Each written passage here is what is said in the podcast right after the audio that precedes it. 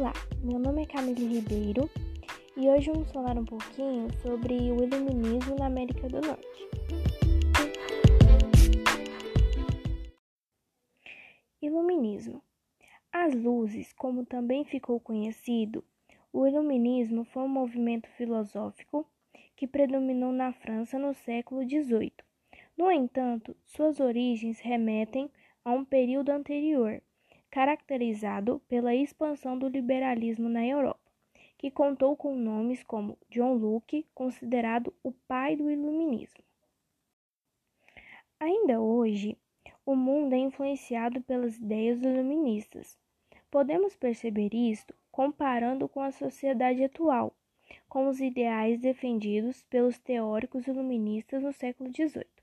Baseado na ideologia do liberalismo, Barão de Montesquieu defendia a tripartização dos poderes entre executivo, legislativo e judiciário, como uma forma de evitar a concentração de poderes.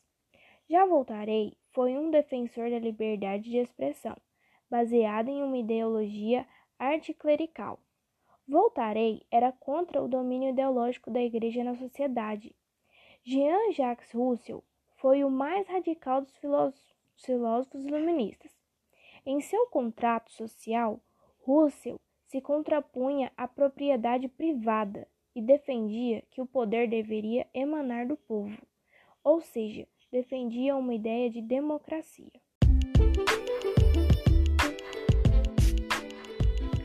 Agora, nós vamos falar um pouco sobre a independência dos Estados Unidos.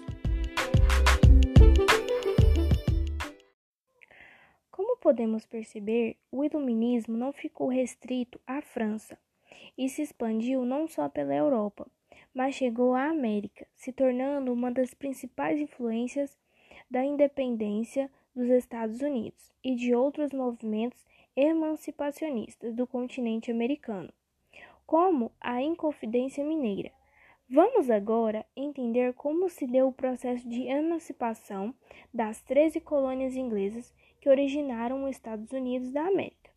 Inicialmente, é necessário atentar para o fato de que as 13 colônias tiveram um processo de colonização diferente do contrato em outras colônias da América. A parte norte era composta por colônias de povoamento, enquanto a sul por colônias de exploração.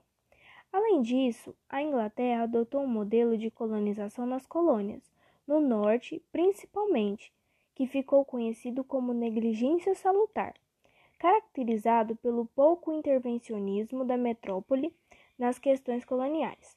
No entanto, a mudança nessa postura vai começar a desencadear um processo emancipatório. Com o envolvimento da Inglaterra na Guerra dos Sete Anos, aumentou o intervencionismo inglês na América, a partir da criação de leis que visavam taxar as atividades coloniais, como a Lei do Chá e a Lei do Selo e a Lei do Açúcar. No entanto, outro fator que teria influenciado esse intervencionismo foi a tentativa de financiamento na Revolução Industrial Inglesa, a partir de uma exploração mais incisiva de suas colônias. Portanto, a Guerra dos Sete Anos é a Revolução Industrial Inglesa, marcaram o fim da negligência salutar nas 13 colônias. Diante das inúmeras taxações da Inglaterra aos colonos, das 13 colônias, são iniciados uma série de atritos para desencadearam uma guerra de independência. Durante a Guerra de Independência das 13 colônias, o apoio da França como uma forma de retaliação aos ingleses na Guerra dos Sete Anos aos colonos americanos foi fundamental para consolidar o processo de emancipação em relação à Inglaterra. As 13 colônias consolidaram um processo de independência ao contestar a autoridade metrópole inglesa, influenciado por ideais iluministas também presentes na Declaração dos Direitos do Homem e do Cidadão e na Constituição Americana. No entanto, essa independência foi bastante conservadora por manter a estrutura social colonial, com a manutenção da escravidão e das disparidades entre colônias do Norte e do Sul.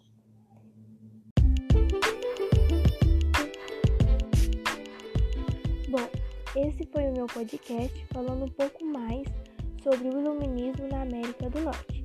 Espero que vocês tenham gostado.